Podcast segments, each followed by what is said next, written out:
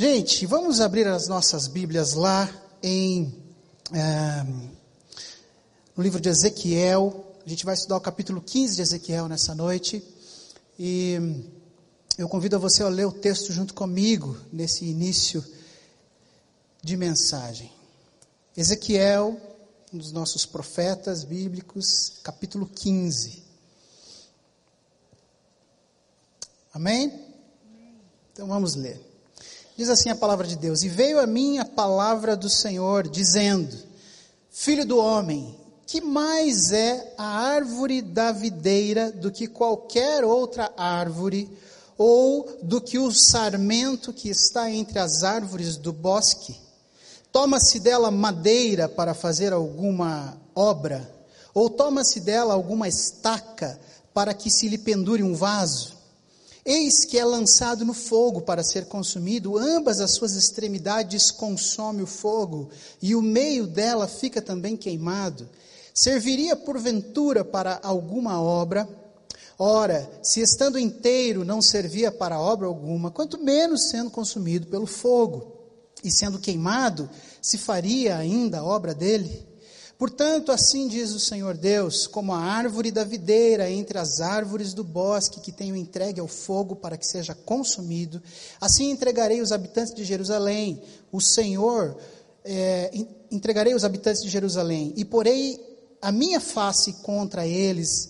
Do fogo sairão, mas o fogo os consumirá, e sabereis que eu sou o Senhor, quando tiver posto a minha face contra eles e tornarei a terra em desolação, porquanto grandemente transgrediram, diz o Senhor Deus. Vamos orar mais uma vez. Senhor, está aqui a tua palavra, esta mesma palavra que o Senhor já ministrou ao meu coração essa semana toda.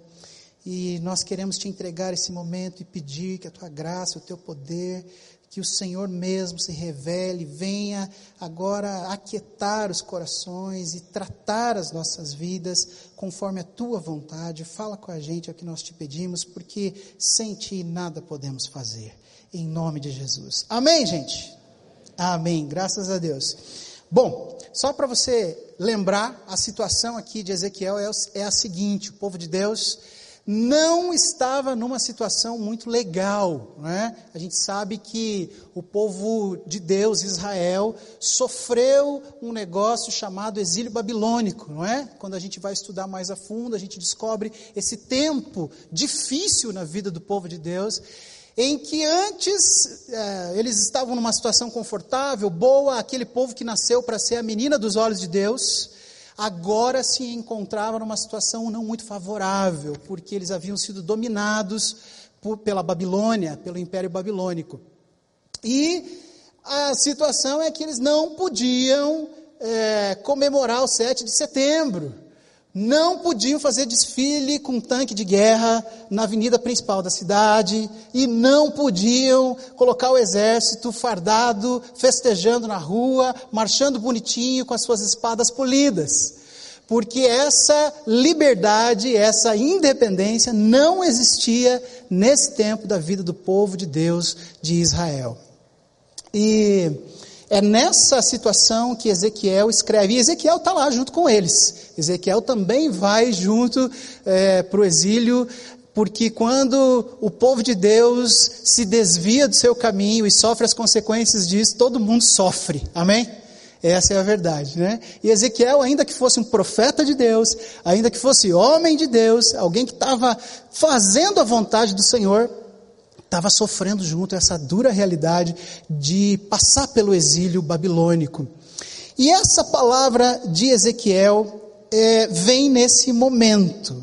E ela, é, Ezequiel é usado por Deus, ele diz: Venham a mim a palavra do Senhor, e ele começa a entregar a palavra do Senhor para aquele povo.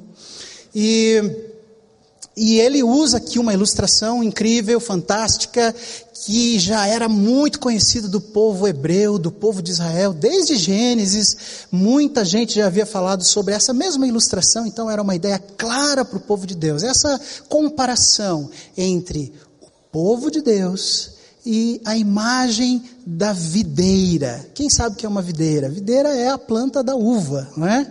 Alguns chamam de parreira, né? A italianada aqui do Brasil chama de parreira. É, e é uma planta muito bonita, de fato, uma planta muito importante para a história da humanidade. O fruto da videira é a uva doce, gostosa, que todo mundo ama, que vai servir para fazer suquinho de uva, que vai servir para fazer vinho e que foi tão importante na história da humanidade tantas vezes. Às vezes faltava água, mas não faltava o fruto da o, o vinho que a uva era capaz de dar para a humanidade, né? Então, a gente vai estudar sobre isso e vai descobrir que a videira é uma planta muito importante, muito importante. E Ainda que seja importante a comparação que Ezequiel faz dessa videira, é, é uma comparação estranha. A gente vai ver ele falando aqui é, da diferença entre os galhos da videira, a árvore da videira, que de fato são galinhos muito fininhos e muito fracotes até, se a gente comparasse a qualquer outra árvore ou a qualquer outra planta, tá? E Ezequiel vem fazendo algumas perguntas intrigantes aqui para o povo de Deus. E esse símbolo que ele usa nos ensina uma lição preciosa que a gente vai aprender hoje também junto com Ezequiel. Você sabe que ah, os profetas do Senhor, eles escreveram lá no passado, a gente está falando aqui de uma profecia de tantos anos atrás, de um escrito de tantos anos atrás, mas por causa do poder de Deus, por causa da do poder da palavra de Deus, que fala dela mesma, que todas as coisas vão passar, mas as minhas palavras, diz o Senhor, não passarão. Essas profecias têm valor para nós ainda hoje, amém? E a gente pode aprender coisas de Deus, coisas do Espírito Santo de Deus para a nossa vida hoje. O que será que Deus quer ensinar com a gente através do capítulo 15 de Ezequiel? Vamos ver. Bom, você já visitou uma parreira ou uma videira? Você já foi aqui em Colombo, no caminho do vinho ali, já deu uma olhadinha, já pegou no, no galinho da videira? Você já, já foi para a Argentina, de repente, ou para o Chile, não é? Que tem as videiras famosas aí da América Latina. É uma plantinha bonitinha, mas ela é fraquinha. É uma plantinha especial, mas fraca. E, e, é aqui que começa a Deus falar com o seu povo sobre essa realidade. É, eu quero contar para você antes disso uma história. Eu, é, todo mundo que me conhece um pouquinho melhor aqui na igreja, os jovens adultos que caminham com a gente há mais tempo, e os meus amigos, minha esposa, sabem que eu sou lixeiro a beça, gente. Eu não posso ver um transdetritos que eu estou pulando dentro. Né? Sabe aquelas caçambas grandes de ferro que ficam na frente das obras de, de construção por aí? Aquilo é uma, uma, uma paixão para mim, porque eu, eu, aprendi já desde a minha adolescência a fazer coisas manuais. Eu gosto muito de fazer coisas manuais. Então, meu prazer, meu hobby é achar um pedaço velho de madeira por aí que alguém jogou fora e que não presta para mais nada e eu encontrar aquele negócio para mim é um prazer imenso. Né? Eu olho e falo, uau, como é que alguém jogou fora um pedaço de embuia? Não é? Isso aqui dá para fazer um negócio e aí eu paro o carro onde for, eu posso estar de terno e gravata e eu pego aquele pedaço de que os outros chamaram de lixo e jogo no porta-mala do carro e levo. E até pouco tempo atrás eu tinha um terreno aqui pertinho em Campo Largo entupido de bugigangas é, meio acumuladores, vocês já viram isso? Mas eu sou saudável, tá? Sou construtivo. É, a minha ideia é fazer coisas úteis. É, o fato é que eu gosto do negócio. E qualquer coisa pode virar uma outra coisa, né? Quando a gente tem um pouquinho de criatividade, de vontade de fazer, algum tempo, ferramentas, então é uma delícia pegar um negócio velho, sujo, largado, jogado, que ninguém mais dava valor e transformar aquilo numa peça bonita. E tem gente ficando rica com isso, não sei se você sabia, né? Vamos deixar para lá essa história, a gente conta isso depois. Mas é gostoso. E eu fiquei pensando, realmente, videira é um negócio que não dá para fazer nada. Você olha para aqueles galinhos da videira, né? No máximo que você vai encontrar é um tronquinho que sai. Quando eu fui conhecer a videira, eh, eu tive a oportunidade de visitar uma vinha muito legal e, e, e a videira sai ali de baixo e, e é um tronquinho pequenininho. No máximo é aquilo que sai da terra e depois os galhos vão se abrindo. Videira é importante Mas o que Ezequiel está trazendo para a gente aqui no texto de Ezequiel 15 é que se videira não servir para dar o seu fruto, ela não serve para mais nada. Não dá para fazer uma casa de videira. Se você for no material de construção e alguém te oferecer uma tábua de videira, o cara está te enrolando. Não existe. Porque videira não dá madeira. A madeira da videira não serve para muita coisa. O que então que a gente podia aprender em primeiro lugar com essa comparação que o profeta Ezequiel faz sobre a videira e sobre o povo de Israel? A primeira lição que eu entendo é que Deus rejeita a arrogância humana e nos lembra em Ezequiel 15 de quem nós somos nas suas mãos. Versículos 2 e 3, 1, 2 e 3 vão dizer: E veio a mim a palavra do Senhor, dizendo: Filho do homem, que mais é a árvore da videira do que qualquer outra árvore? Ou do que o sarmento, e para quem não sabe, sarmento é um galinho mais fino ainda, mais sem vergonha ainda, mais frágil ainda do que a videira, e que está entre as árvores do bosque. Torna-se dela madeira para fazer alguma obra, ou toma-se dela alguma estaca para que se lhe pendure o vaso?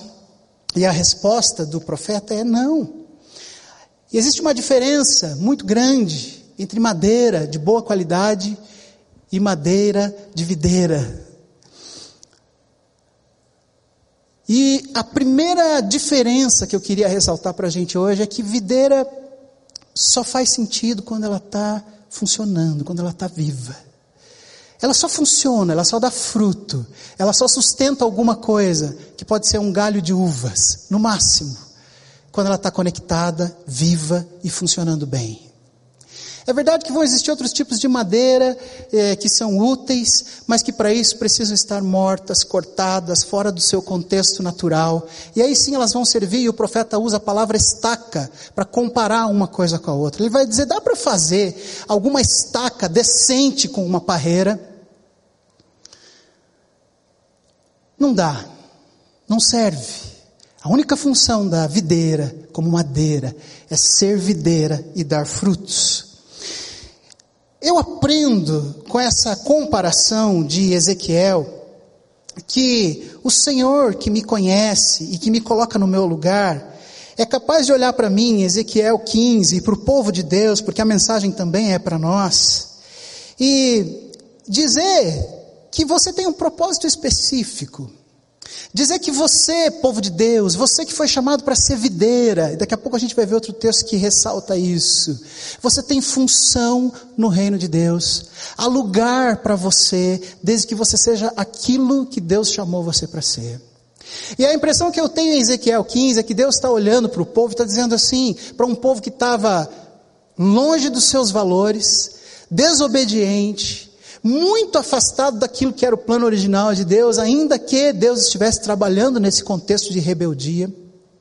E parece que Deus está olhando e dizendo assim: olha, eu não pedi em momento algum para que você fosse uma madeira super forte, super viçosa, que é capaz, Ezequiel usa a palavra estaca, e os comentaristas vão dizer que estaca é, podia ser um pino colocado na parede, que servia para sustentar panelas, vasos, coisas pesadas, os utensílios do lar, ou que talvez essa estaca pudesse ser também aquela estaca que dá sustentação a uma barraca, uma tenda, e a impressão que eu tenho em Ezequiel 15 é que o Senhor está olhando para o seu povo e dizendo assim: Eu nunca pedi a vocês que vocês fossem alguma coisa que eu não os chamei para ser.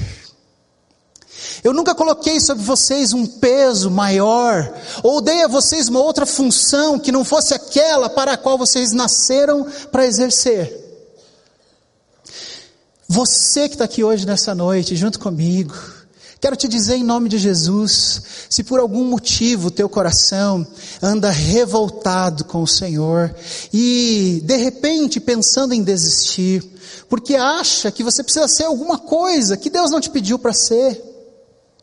Quero te dizer que viver para o Senhor não pode ser uma coisa pesada demais, e que Deus nunca teve para você o propósito de que você seja um pedaço de madeira morto que precisa ficar sustentando peso por aí. A tua função, o povo de Deus, filhos de Deus, úteis nas mãos deles, não são chamados de madeira forte, são chamados de videira viva e conectada. Amém? Estar conectado, vivo, servindo ao propósito para o qual eu fui chamado. Eu não preciso ser nada mais do que aquilo que Deus me chamou para ser. Você não precisa ser mais forte, melhor do que ninguém, você só precisa ser você do jeito que Deus te fez para ser uma bênção nessa terra. E se hoje, em nome de Jesus, você chegou aqui, pensando assim, pensando como tantos pensam na realidade da gente de atender pessoas é, numa conversa pastoral, que se sentem tão longe, que se sentem tão incapazes, que se sentem fracos. Pois eu queria te dizer que é exatamente aí que Deus te quer, porque a força, meu amigo, a força não é da videira. Você existe porque você tem propósito. Propósito de dar fruto, fruto bom, fruto que alimenta, fruto que é gostoso, fruto que serve aquelas pessoas que estão ao nosso redor. E não é necessariamente sendo madeira forte, cortada e morta, mas é sendo videira viva e conectada àquele que faz o fruto acontecer através da gente. Deus te criou para dar fruto. E eu quero te dizer, em nome de Jesus, existe lugar para você no reino de Deus. Contudo, isso não vai funcionar nunca sem estar ligado à videira. Porque a videira é fraquinha, mas o fruto que ela dá é bom. E a glória é de Deus. Amém? Não é no nosso poder, mas é no poder de Deus. Gente, eu fico olhando as coisas do ministério. Vocês sabem, eu estou aqui nessa igreja, talvez 12 anos já. E, e muitos desses anos como pastor, mas todos esses anos trabalhando no ministério.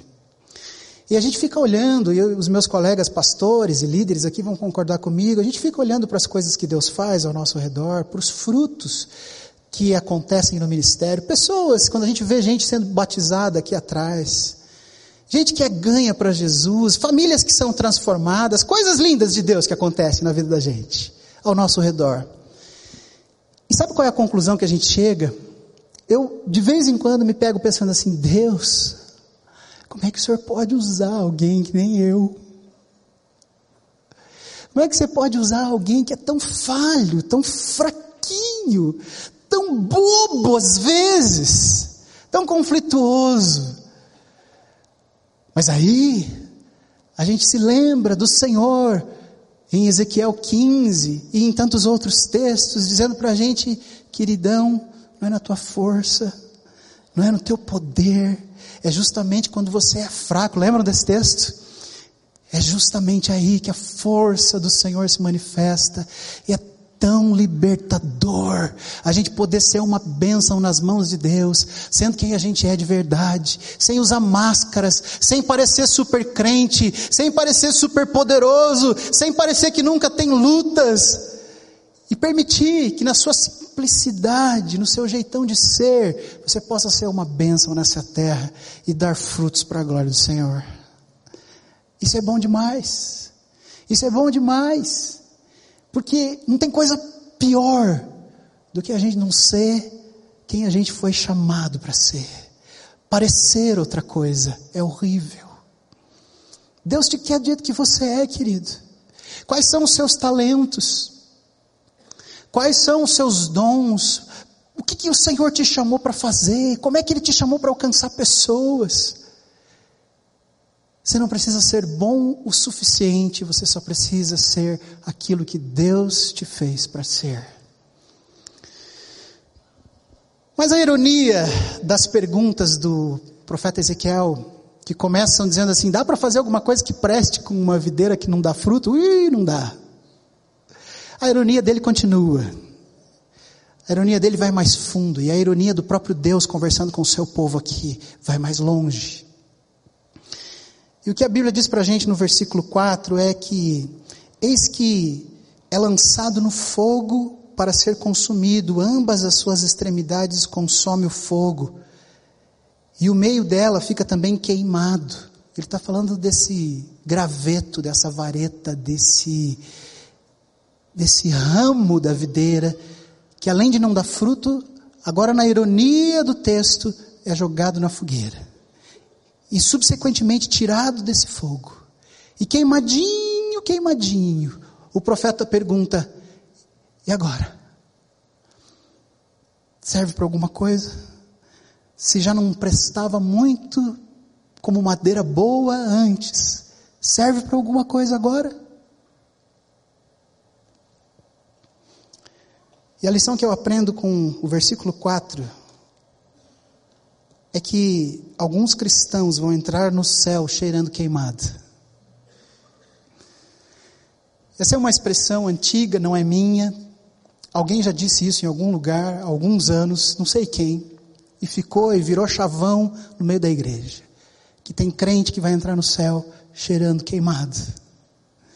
É aquele crente que passa dando um voo rasante pelo inferno. e dá-lhe uma chamuscada, rapaz. E Satanás olha e fala assim: Mas venha, está tão pertinho. Dá uma queimada, dá uma chamuscada, mas ele chega no céu pela graça e misericórdia de Deus.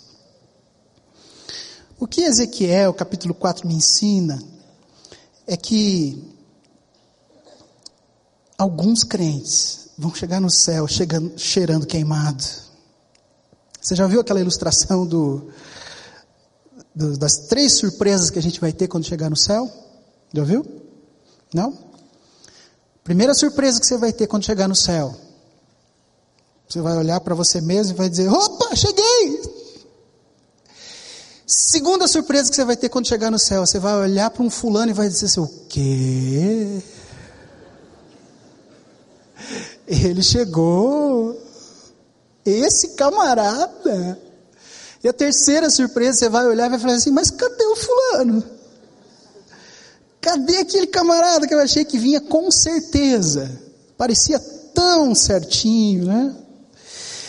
E o povo de Israel, é, vivendo esse chamusco aqui, essa queimada, é, na verdade é como a gente também nessa vida, que é queimado tantas vezes, que começa num processo, lá no início, de não frutificar, entende? A gente é uma videira, a gente aceita o Senhor Jesus, gosta da ideia de servir a Deus, a gente acha lindo os louvores, como a Talita canta bem, como tudo é tão bonito no Evangelho. Mas no fundo, no fundo, a gente se torna aos pouquinhos uma videirinha infrutífera. É essa videira que está sendo criticada. A consequência de não ser frutífero, de não ser é, aquele que obedece a Deus, dando frutos na sua vida, dia a dia, bonitinho, uma vida bonita, é essa queimada, essa queimada. Parece que Deus permite que alguns fogos da vida se apresentem nesses, se apresentem nesses momentos e nos levem às chamuscas da vida. Sabe, o povo de Israel lá no exílio, era um povo que tinha relativa liberdade. A ideia do Nabucodonosor era é, permitir que o povo estivesse por ali e que tivesse as suas comunidades, não é? Ele dominava assim, ele deixava as pessoas terem uma certa liberdade. Falava, pode ir lá, vai lá, constrói tua casinha, todo mundo aqui, debaixo dos meus olhos, mas vai lá, faz. E esse povo, dizem os comentaristas e os historiadores, que Israel foi queimado e a gente está falando aqui de alguns, de algum fogo literal, né? Porque Israel foi, é, Jerusalém foi destruída. E esse povo de Israel perdeu o lar, perdeu a dignidade, e através desse fogo, desse chamusco, a alegria foi embora. Esse povo do tempo do exílio perdeu um negócio muito importante para a vida de um servo de Deus: perdeu a autoridade. Perdeu o respeito, perdeu a liberdade, perdeu a independência. Nabucodonosor tinha um cabresto diferente, uma liberdade que era mentirosa. O povo de Deus agora tinha que andar num lugar e ver se isso não acontece com a gente também. Um lugar onde tudo era muito bonito, tudo era muito legal, mas não era seu. Onde eles podiam ver coisas lindas que não eram suas. Onde eles contemplavam estruturas arquitetônicas maravilhosas que não faziam sentido para eles. E em outras palavras, a gente pode dizer que essa aqui é a realidade daquele povo de Deus, daquele cristão, daquele filho de Deus que talvez esteja aqui hoje à noite e que vê tanta coisa linda ao seu redor, mas se sente um peixe fora d'água. Nada combina 100% com a sua vida. Nem na igreja, nem fora dela. Quando a gente não está posicionado com Jesus, sendo a videira conectada àquele que pode dar frutos, nada presta nada serve.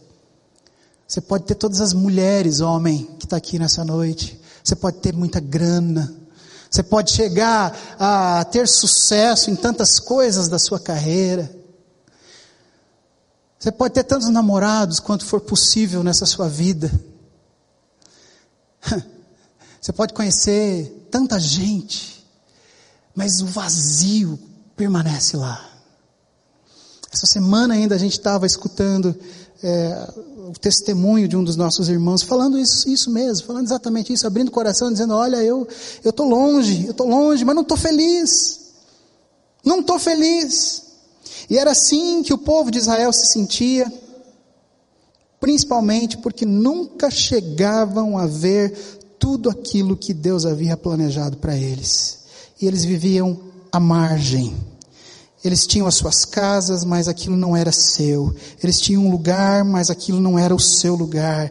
Eles até podiam é, adorar a Deus, mas aquilo não era adoração livre. Eles estavam sempre debaixo dos olhos da tirania.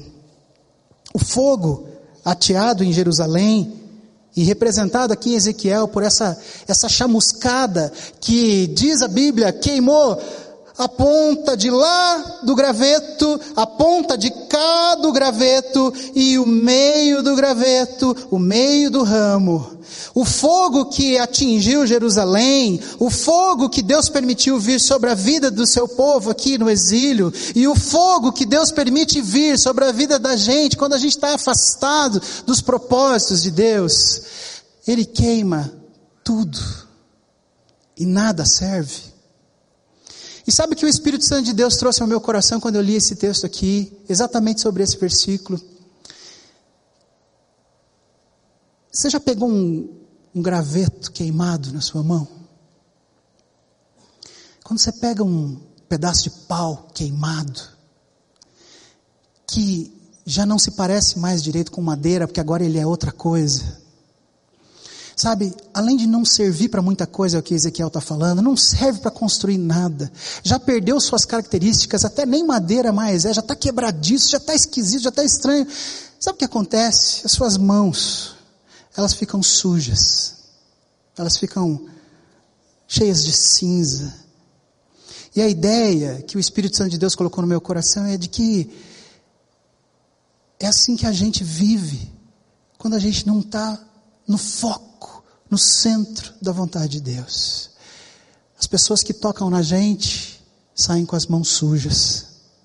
As pessoas nas quais a gente toca ficam marcadas de sujeira, de carvão. Onde a gente vai, fica um pouquinho de cinza, fica um pouquinho de estranheza. As coisas não se conectam, as coisas não fecham dentro do meu coração. E é uma eterna sensação de que eu não cheguei lá ainda. E queridos, eu não estou aqui falando como alguém que nem Paulo disse que já alcançou a perfeição. Nenhum de nós aqui é bom o suficiente, nenhum de nós aqui já chegou lá. Mas como é bom caminhar num negócio chamado vontade de Deus para a nossa vida. É aí que a gente descobre que a gente não é mais uma, uma vareta queimada que ao invés de abençoar, eu me lembro de uma ilustração que o pastor Michel é, criou aqui e, e ministrou aos nossos corações há muitos anos atrás. Ele estava começando no ministério, contou para a gente até lá no retiro. Quem lembra quando Michel derramou um, um negócio de farinha na cabeça e saiu aqui tocando as pessoas. Vocês lembram disso? Foi uma marca muito preciosa para a nossa igreja, para aquele momento. E ele dizia: Olha, quando você está cheio do Espírito Santo de Deus, quando você está vivendo a vontade de Deus para a tua vida, é isso que precisa acontecer. E ele saía tocando algumas pessoas aqui, sentadas entre nós. E a gente viu naquela noite as pessoas começando a chorar e a sentir uma presença de Deus tão forte, porque elas entenderam para que, que elas nasceram, elas estavam entendendo o propósito de Deus para as suas vidas. Mas o contrário também é verdade, quando a gente não está no foco, quando a gente não está vivendo aquilo que Deus quer para a gente, a gente é como um galho que, queimado pela vida, começa a manchar as coisas e as pessoas que estão ao nosso redor. E talvez hoje a gente fale para alguém que está se sentindo assim, pastor, eu me sinto assim, onde eu boto a minha mão, a coisa não funciona, eu machuco as pessoas, eu não consigo ir adiante, eu estou tentando fazer as coisas do meu jeito, o queimado é ainda pior. O fogo ateado em Jerusalém, gente, ele não queimou apenas a cidade. O fogo em Jerusalém queimou a dignidade daquele povo. O fogo da vida queima confiança, queima a alma, e a alma fica seca. O fogo queima alegria, e o fogo num graveto que já era fraco, torna-o além de inútil, cheio de sujeira.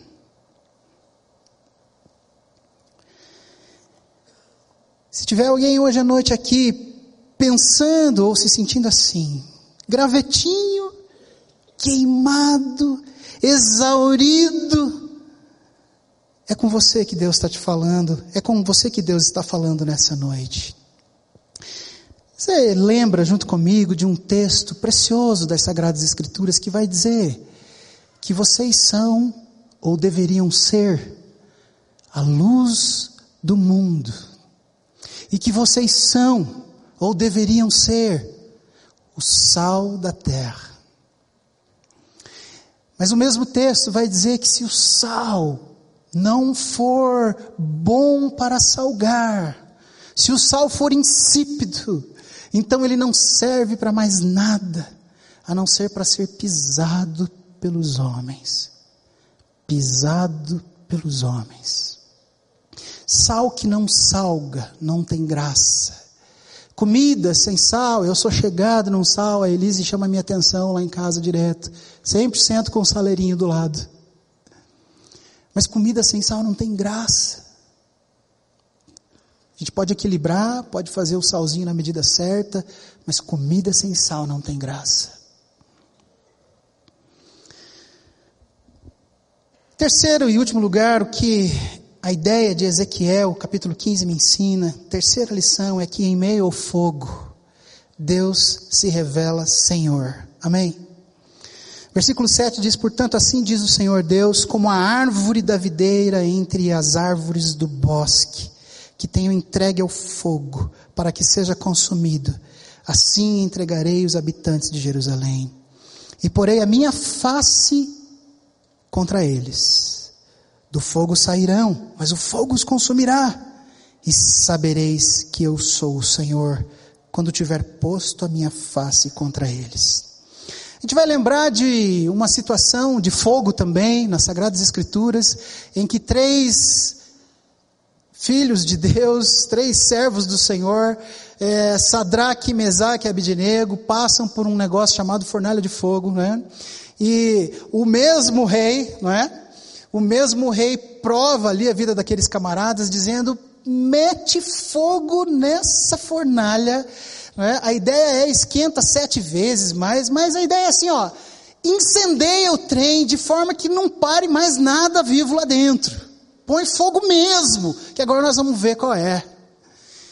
E desafiando ali os servos do Senhor, Sadraque, Mesaque e Abednego entram ali na fornalha, a gente conhece a história, essa é uma história linda. E lá de fora todo mundo olha, enxerga, uau, tem mais alguém lá dentro com eles. E eles não são queimados. E eles saem do outro lado, e a Bíblia é muito clara, dizendo que não tinha nem um pelinho da roupa, nem um fiapinho, nem um, um fio de cabelo queimado. Esse é um tipo de fogo pelo qual, às vezes, nas nossas vidas nós passamos. Mas esse é o fogo e a realidade de quem vive vontade de Deus. A gente vai lembrar que antes de entrar na fornalha, o que, que aconteceu? Havia uma confrontação. Uma confrontação no sentido de, ei, vocês vão se dobrar e adorar os deuses da Babilônia, ou vocês vão dar uma de bom, né? Não, eu sou servo de Deus, e vão aí resistir. Eles resistem, eles ficam firmes, eles eram videira conectada, dando frutos, videira viva.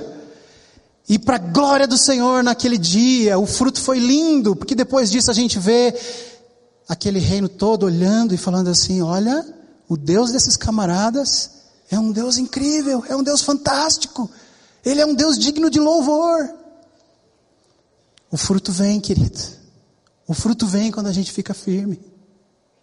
Agora tem uma outra situação, quando a gente não está no foco, quando a gente não está no centro, quando a gente não é videira conectada. Quando a gente está como videira seca, aqui como Ezequiel está falando que nem para queimar direito serve. Os resultados do fogo são mais difíceis, são mais complicados, e a passada pelo fogo pode ser para nós, hoje à noite aqui, a permissão de Deus para fazer a gente voltar para os caminhos do Senhor e para os braços dEle. É, o fogo pode ser, e a passada pelo fogo pode ser, para mim e para você, se a gente ousar caminhar fora daquilo que o Senhor planejou para a gente, da boa vida, da boa vontade dEle para nós, é Ele dizer: Olha, eu vou botar a minha face contra vocês. Mas isso tem um propósito. Mesmo quando a gente não está no trilho, propósito do fogo diante de Deus é dizer: E saberão que eu sou o Senhor. É quando a gente está no meio da maior batalha da vida da gente, sofrendo a beça, não entendendo nada, se sentindo como o povo de Israel lá no exílio, sofrendo. Onde tudo ao redor parece tão grande, tão legal, onde parece que tudo funciona tão bem, mas não funciona dentro de mim. É no pior dos momentos da nossa vida que o Senhor nos confronta e que a gente é capaz de erguer os braços e dizer: sim, eu entendo, tu és Senhor. E aí a gente vai entender o que João 15 vai dizer: sem mim nada podeis fazer. O versículo 8 vai falar que, o último versículo desse texto, tornarei a terra em desolação, porquanto grandemente transgrediram, diz o Senhor. Esse grandemente transgrediram, os historiadores vão dizer que o significado que isso aqui, essa frase, grandemente transgrediram e por isso estão nessa situação, é a tradução de um verbo hebraico que nos remete mais ou menos a, por exemplo, a infidelidade de uma esposa com o seu marido. Essa ideia da transgressão do povo de Israel, às vezes a gente olha para as histórias da Bíblia e fica pensando, nossa, mas como esse povo é terrível. Como eles, como é que um povo que experimentou o mar se abrindo, as maravilhas de Deus acontecendo, agora é capaz de transgredir grandemente. Como uma mulher que é infiel ao seu marido. E se você continua lendo o capítulo 16 de Ezequiel, vai falar que o Senhor considera Jerusalém como uma criancinha, e me lembrei tanto daquele menino que a gente viu morto na praia essa semana. O Senhor vai dizer que Israel é como um menino, uma menina, melhor dizendo, que estava abandonado pelos pais, à beira do caminho, se remexendo no seu próprio sangue. É uma cena forte, terrível. Ezequiel é difícil de ler. Mas que o Senhor vai lá e pega aquela criança e limpa as suas sujeiras e trata das machucaduras e vai ensinando e vai cuidando e aquela menina vai crescendo e vai se tornando bela. E o capítulo 16, que é a sequência do que nós lemos aqui, vai dizer que aquela moça se torna uma mulher bonita, formosa. E que o Senhor se torna então o seu marido. E que eles se casam. Mas que após o seu casamento aquela mulher resolve se prostituir. E o texto é pesado mesmo. E vai falar coisas muito piores, que não, nem cabem hoje aqui para gente. A gente só quer ficar com a ideia de que o amor do Senhor é tão grande por nós.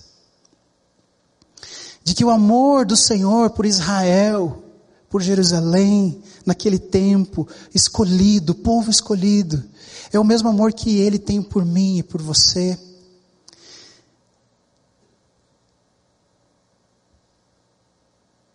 E que Ele continua formando um povo que não é mais só o Israel histórico, mas que é você e eu. E posso te dizer uma coisa? Eu tenho passado fases muito complicadas na minha vida, fases divertidas e ao mesmo tempo conflitantes em que eu olho para o futuro e eu estou vendo assim, Senhor, o que, que eu vou fazer? Como é que eu vou viver a minha vida?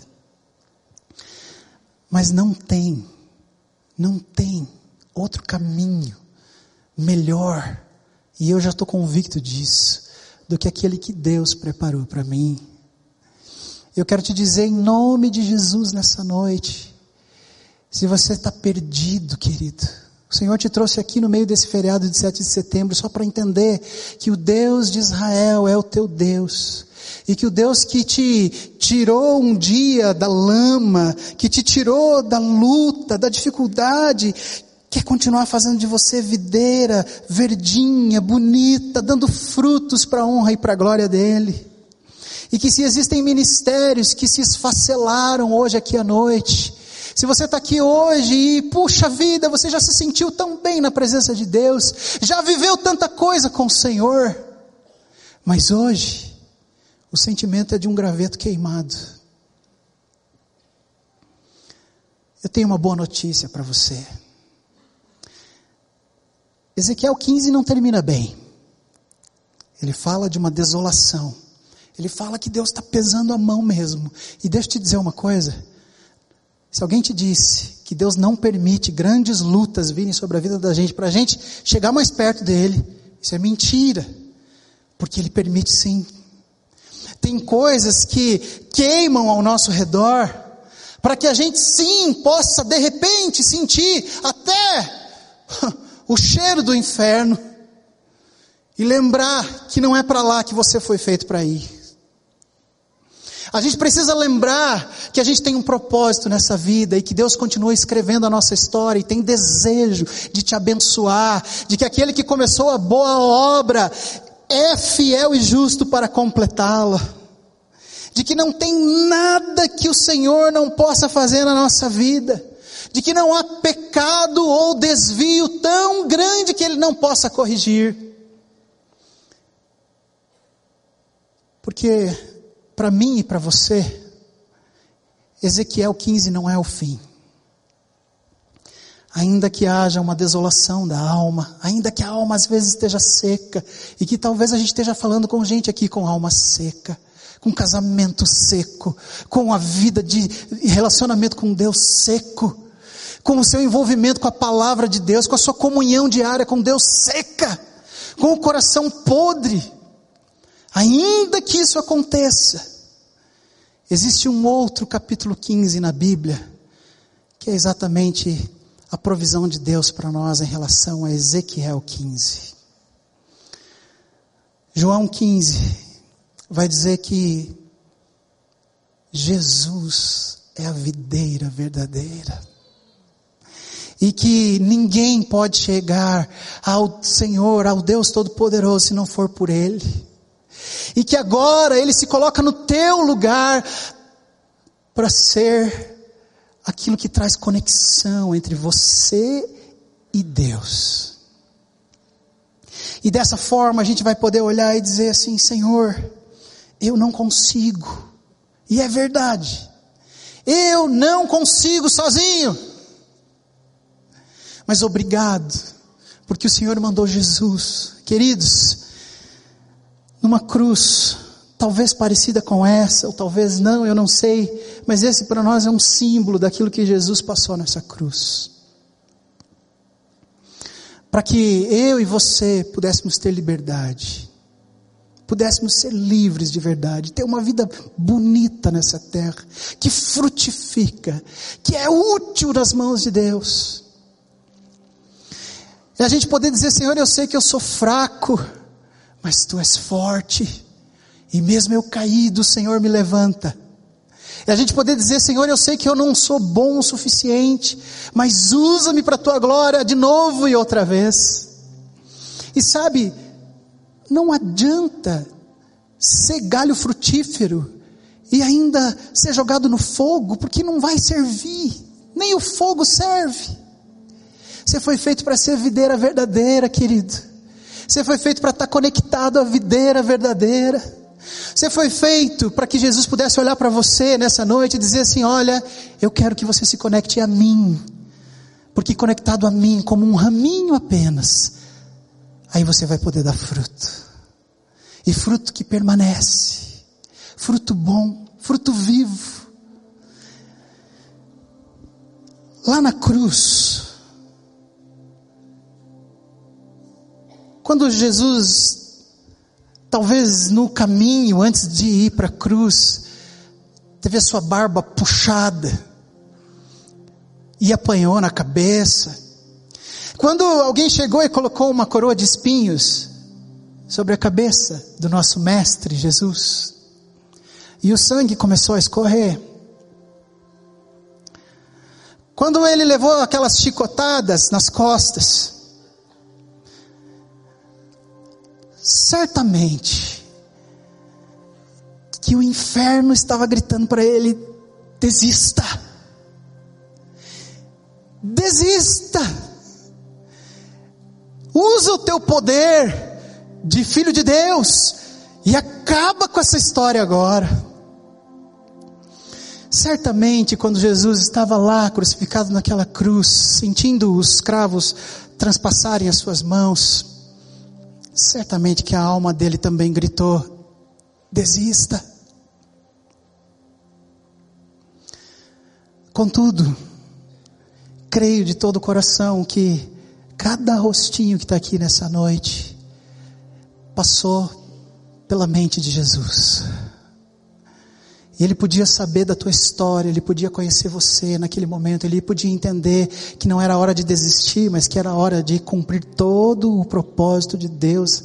E o nosso maior exemplo, o Senhor Jesus, passou por um negócio tão difícil, passou pela cruz.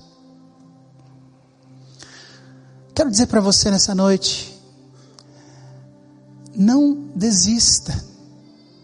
Carrega o teu coração com o valor da perseverança. Daqui a pouco, a gente vai participar de uma ceia tão preciosa. E você pode ser parte disso de novo. Se a chamuscada da vida serviu para te fazer sentir o quanto você precisa voltar correndo para os braços do Senhor. Então não adie nada mais, nem um minuto, nem um segundo da tua vida. Não existe nada, você pode acreditar nisso. Não existe plano melhor para a tua vida do que o plano que Deus tem para você. Gostaria de te convidar para fechar os teus olhos agora. E a igreja toda começa a orar por você nesse momento em que Ezequiel 15 se torna mensagem prática de Deus no nosso coração. E quero te dizer que você não pode e não deve ser alguém que adapta Deus ao seu pensamento, dizendo que não dá nada, que não tem problema viver do jeito que eu estou vivendo, que ninguém está vendo.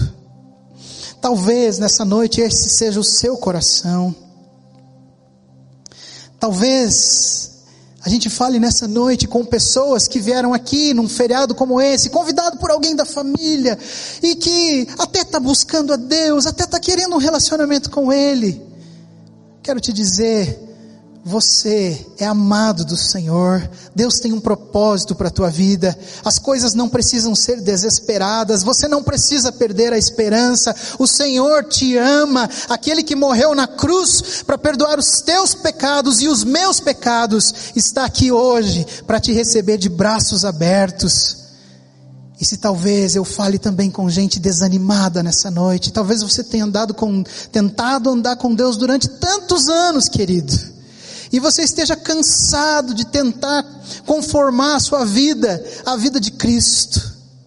Ou quem sabe você se cansou do peso da responsabilidade, da liderança. Talvez morrendo de vontade de ter uma vida diferente, que você não sabe qual e nem como. Talvez você esteja enfrentando um momento de grande desânimo na sua vida espiritual nessa noite. Frequentando igreja, ouvindo tudo sobre tudo vendo gente ao seu redor que parece ter todas as respostas de Deus e fica intrigado porque você ora e parece que ninguém está ouvindo.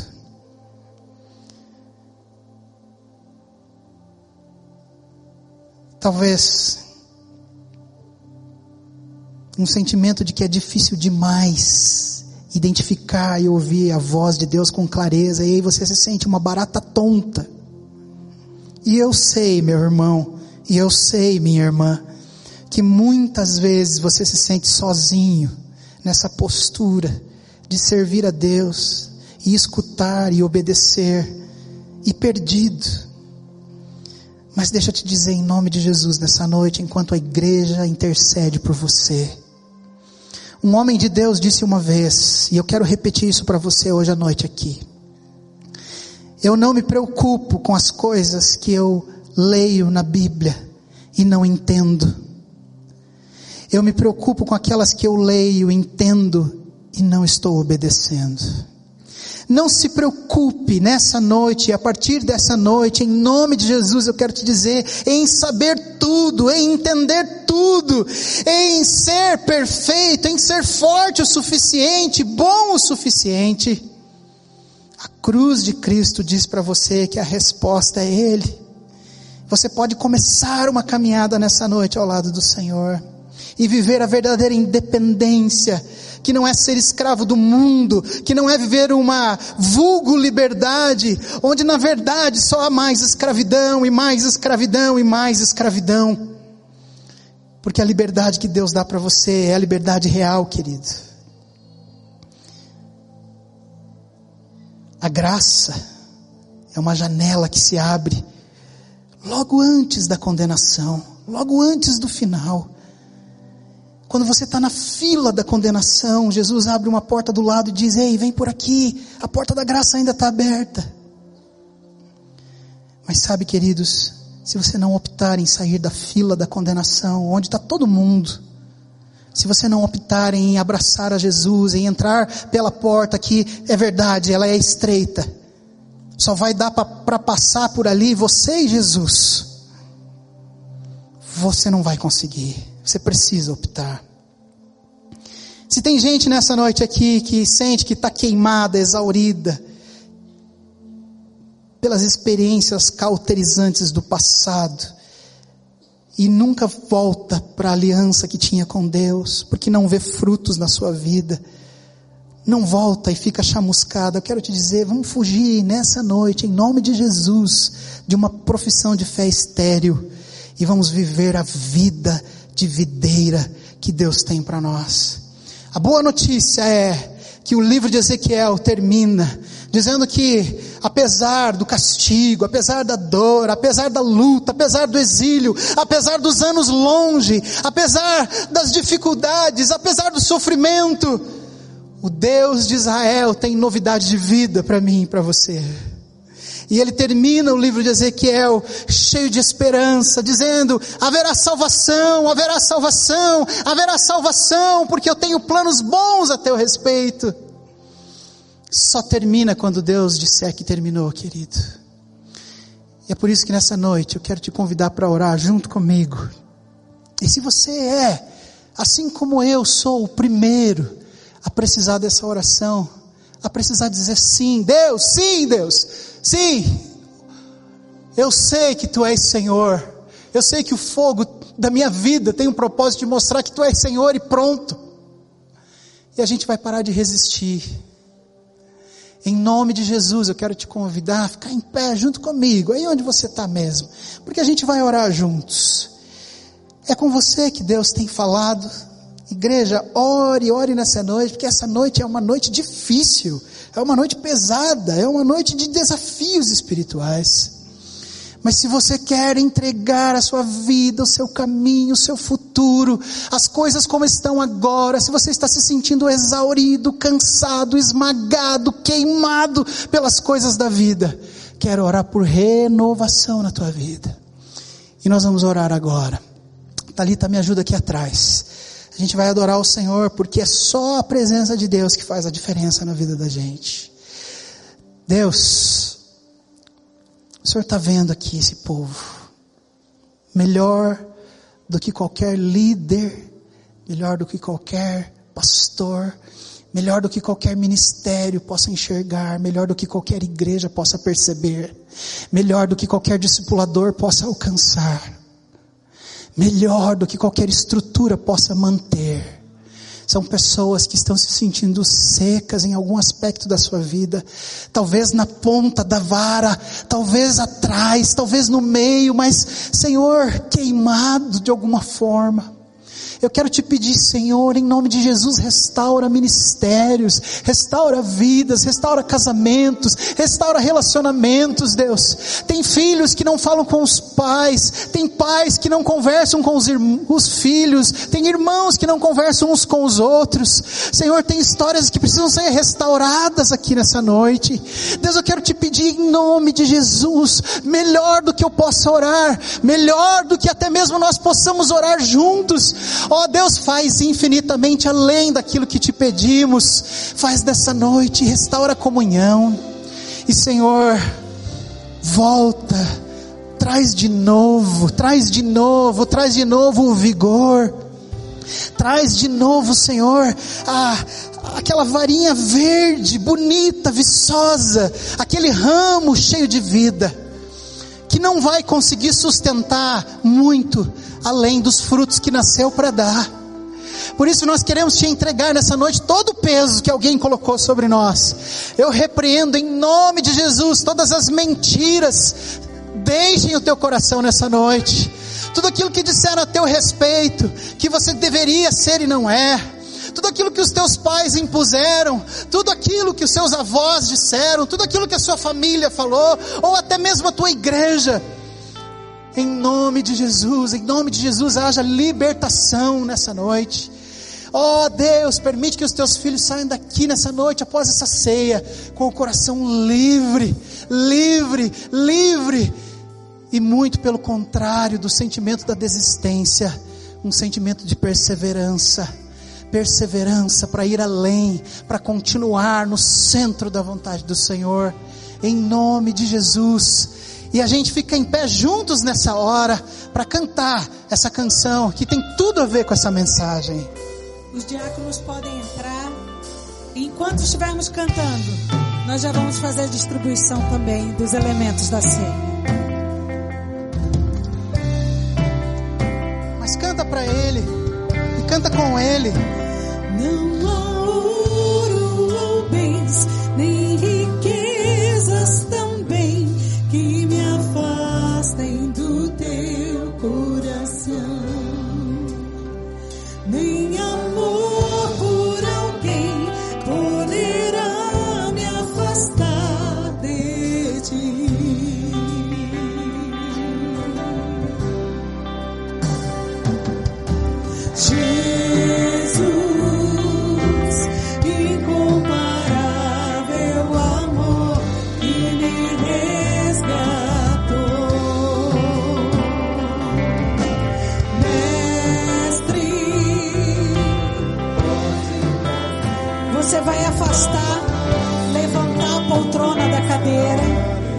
está um pouquinho para trás, os diáconos vão passar na sua frente com os elementos.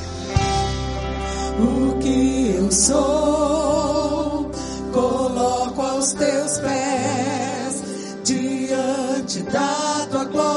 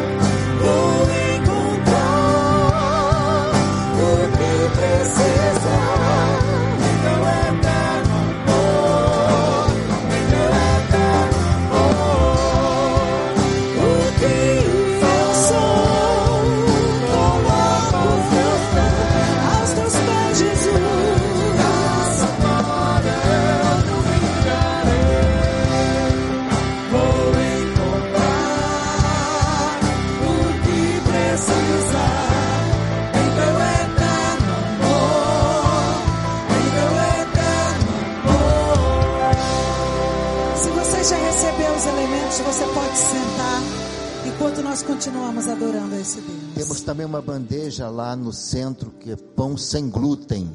Se você não pode ingerir glúten, é uma bandeja com pão sem glúten. Se você ainda não recebeu, permaneça de pé, por favor.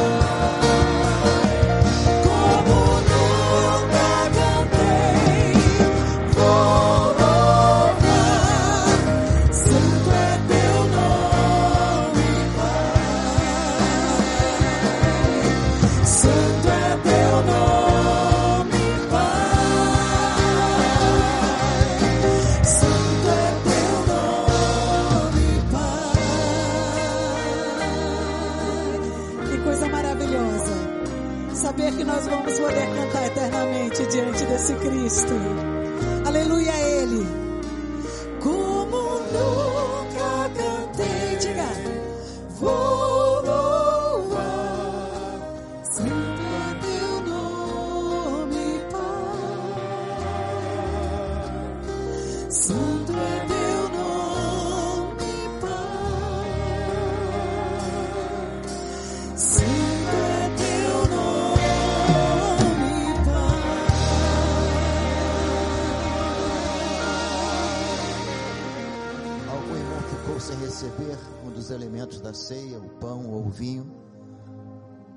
Ficou sem receber? Na galeria? Este é um momento muito importante para nós, que somos filhos de Deus, que fomos alcançados por Jesus. Não há poder miraculoso no pão nem no vinho, mas ela, este momento retrata aquilo que o pastor Adriano falou na sua mensagem nesta noite. Através da cruz, na cruz, Jesus nos restaurou. Chamuscados, como o sumo sacerdote Josué, o Senhor o restaurou. Colocou vestes novas, uma mitra sobre a sua cabeça, e é o que Jesus faz conosco também. Que mensagem desta noite. Nós não somos nada, irmãos. Jesus é tudo. Não somos nada. Jesus é tudo. Neste momento de ceia, nós queremos relembrar aquilo que Jesus fez por você, fez por mim, na cruz do Calvário. E se somos alguma coisa, é pela graça do Senhor. Só pela graça do Senhor. Nós vamos orar neste momento. A Bíblia manda que nós nos examinemos, oremos, consertemos a nossa vida. Esse é um momento para aqueles que já têm um compromisso com Jesus, que já foram batizados nas águas, que já deram a sua pública profissão de fé, já se batizaram. Então participam deste momento porque estão em comunhão com o seu Deus. Nós vamos orar nesse instante. Santo Deus, nós te exaltamos, nós glorificamos o teu nome, Senhor, porque o Senhor enviou Jesus Cristo, o nosso Senhor, pelo qual naquela cruz foi moído pelos nossos pecados e o seu corpo foi ali é, traspassado pelas nossas transgressões. Muito obrigado a Deus, muito obrigado por Jesus Cristo que é o nosso Senhor e Salvador. Nós te louvamos. Amém. Em memória, em lembrança, aquilo que Jesus fez por nós na cruz, comamos todos desse pão.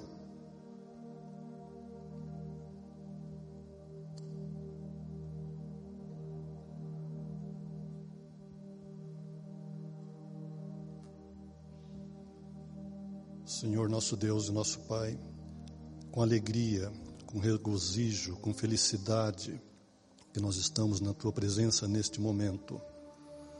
Mas também, Senhor, um momento tão solene, tão sério, quando nós trazemos à memória aquele momento em que o Senhor, sobre a cruz, derramou o teu sangue, Senhor, para através desse ato redimir a nós, resgatar a nós, resgatar a mim.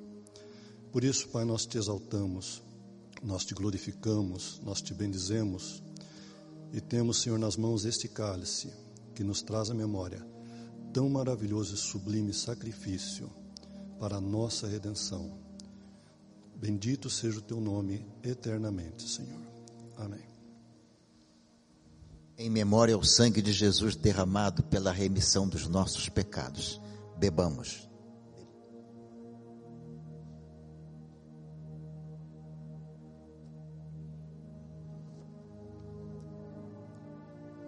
Nós estamos agora caminhando para o encerramento desse culto. Vou te convidar a ficar em pé. Pastor Edson já vai orar por nós. E eu quero te dar só alguns avisos. Nós temos vários eventos acontecendo na igreja. Homens, o Holy Hour, que vai acontecer dia 19 de setembro, baixou de 150 para 80 reais. Imperdível. Então você precisa ir ali no estande fazer a sua inscrição. Nós temos dois retiros que vão acontecer as inscrições estão abertas. O Vida Vitoriosa e o de Jovens Casais. Então, se você tem o um interesse, procure o estande no final. E o missionar, que vai acontecer no último fim de semana desse mês, nosso congresso de missões. A gente vai contar com a presença do pastor Laurie Cunningham, que é o fundador da Jocum no mundo. A gente vai ter o privilégio de ter esse grande homem de Deus aqui conosco e a gente vai ter também o Azaf Borba conduzindo a adoração. Mas nós temos no missionar, durante o sábado, várias oficinas acontecendo com pessoas muito especiais. Mas para participar dessas oficinas, você precisa se inscrever no stand, para que a nosso, nosso grupo de missões possa saber quantas pessoas, que sala destinar para cada oficina. Então, quero te pedir, quando você sair daqui, você vai participar do missionar no sábado, é imperdível. Vá lá, escolha a sua oficina e participe. Pastor. Vamos orar nesse momento, irmãos, agradecendo a vida do pastor Adriano. Ele, eu acho uma coisa incrível no pastor Adriano, irmãos. Ele prega aquilo que ele sente, que ele vive, que ele é e que nós somos também. Admiro muito, me inspiro muito. Sou muito edificado sempre que o pastor Adriano prega. Ele prega com o coração, ele prega com a alma. Ele prega aquilo que ele está vivendo. Seja um bom momento, seja um momento difícil. Deus, muito obrigado por esta noite, Senhor. Quando ouvimos a tua palavra, Senhor, lida ali no livro de Ezequiel, profeta do exílio, e que mensagem, Senhor, que mensagem que mexeu com os nossos corações. E encerrando, Pai, ele coloca João capítulo 15: Jesus é a videira verdadeira, e o Pai, meu Pai, disse Jesus, é o agricultor. Por isso que nós temos vida, Senhor, por isso que há seiva na videira, porque Jesus é a videira verdadeira e nós estamos enxertados nela, Senhor. Obrigado pela vida do teu servo, pastor Adriano, pela esposa. Continua, Senhor, a usá-los poderosamente na unção do teu Santo Espírito, na simplicidade que ele prega, que ele fala. Muito obrigado pela vida do teu servo. Também pedimos nesta hora, Senhor, pela Júlia, de três anos, internada no estado de muito perigo, Senhor. Tem misericórdia, visita esta criança, Pai, ali no Hospital Pequeno Príncipe. Que a tua mão, que a tua bom, boa mão de bênção, Senhor, se estenda sobre ela e derrame da tua graça, Senhor. Pedidos que estão naquela caixinha de oração, Senhor. Olha, Senhor, lê cada um daqueles pedidos, Senhor, e visita com a tua graça, com a tua bênção. E que o amor de Deus, nosso Pai, e a graça salvadora do Senhor Jesus, seu Filho amado, as doces e eternas consolações no Espírito Santo, sejam com todos nós, com todo o povo de Deus em toda a face da terra, agora e pelos séculos dos séculos. Amém. Que o Senhor nos abençoe.